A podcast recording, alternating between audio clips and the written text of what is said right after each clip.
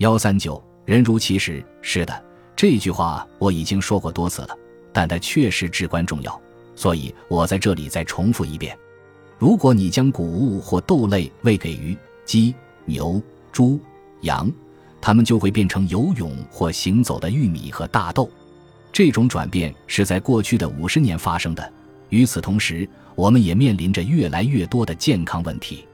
一些最危险的植物凝集素如今正潜伏在我们最喜欢吃的肉食当中，而这只是我们限制蛋白质摄入的理由之一。